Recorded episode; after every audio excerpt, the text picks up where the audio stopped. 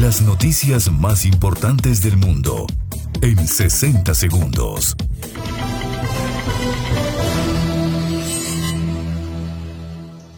El presidente mexicano Andrés Manuel López Obrador afirmó este martes que reconocerá a quien gane las elecciones presidenciales del 2 de junio próximo, aunque no sea Claudia Sheinbaum, la candidata de su partido, el Movimiento Regeneración Nacional Morena.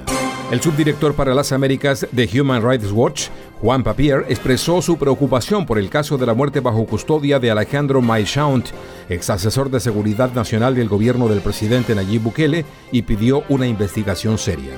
El director general de la Organización Mundial de la Salud, Tedros Adhanom Ghebreyesus, solicitó unirse en el combate para frenar el comercio ilícito de productos de tabaco porque socava las soberanías en la apertura en Panamá de un encuentro global sobre esta problemática.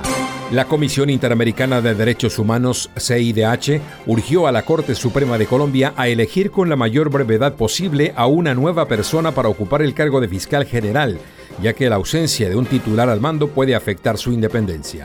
Estados Unidos afirmó hoy que está profundamente preocupado por la detención de la activista venezolana Rocío San Miguel y urgió al gobierno del presidente venezolano Nicolás Maduro a cumplir con los acuerdos para mejorar la democracia en su país.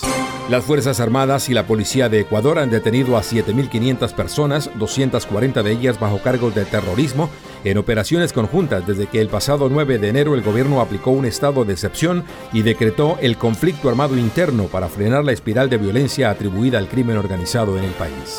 Diputados chilenos de centro izquierda y de derecha solicitaron crear una comisión investigadora para esclarecer la respuesta del gobierno y de Viña del Mar ante los mortíferos incendios forestales que afectaron a la región de Valparaíso y dejaron 131 personas fallecidas y miles de hogares destruidos.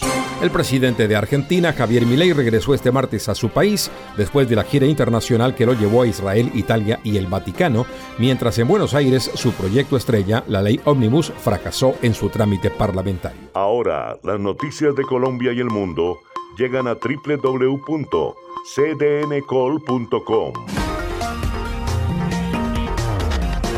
Somos cadena de noticias y el portal digital de las Américas. Noticias, deportes, salud, entretenimiento, análisis, América Latina y el mundo, radio y televisión en vivo, cadena de noticias.